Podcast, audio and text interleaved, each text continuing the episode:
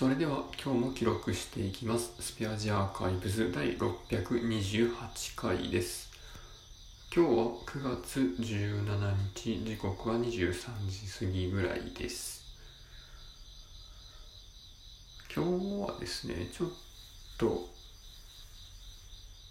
長めの距離を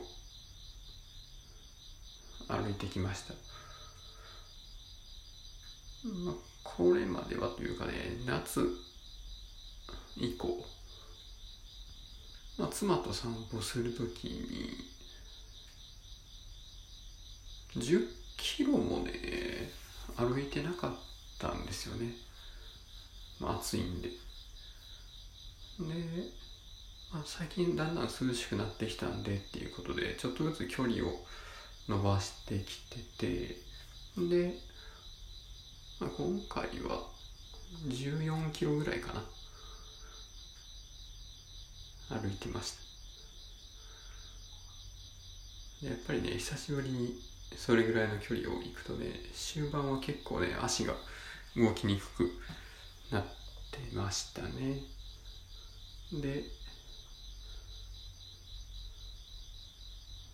もうこれ以上歩かれへんわってなったところにあったとんかつ屋さんでカツ丼を食べて帰ってきました。そう意外とねカツ丼美味しかったんですよね。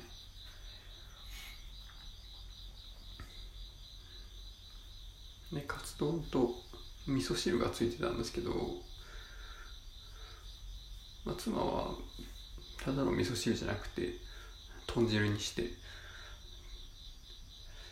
でそれをちょっと分けてもらったらあやっぱり自分も豚汁にした方が良かったなっていうね、まあ、今度からはまあちょっとプラス料金かかりますけど豚汁の方がいいなっていうのが正直なところですね。でまあね途中いろいろ喋ってたんですけど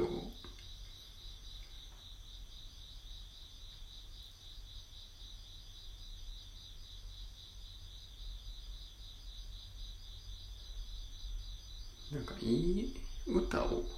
いた時になんか頭でいいなって思うだけじゃなくて体全体でいいなと思うことが増えたねっていう話をしてて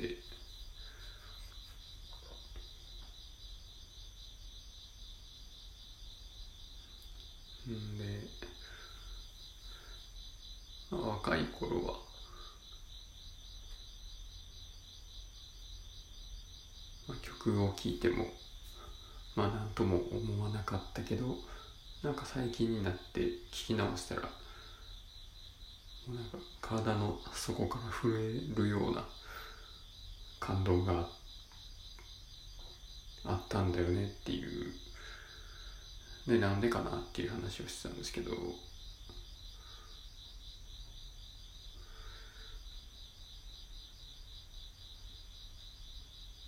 まあよく。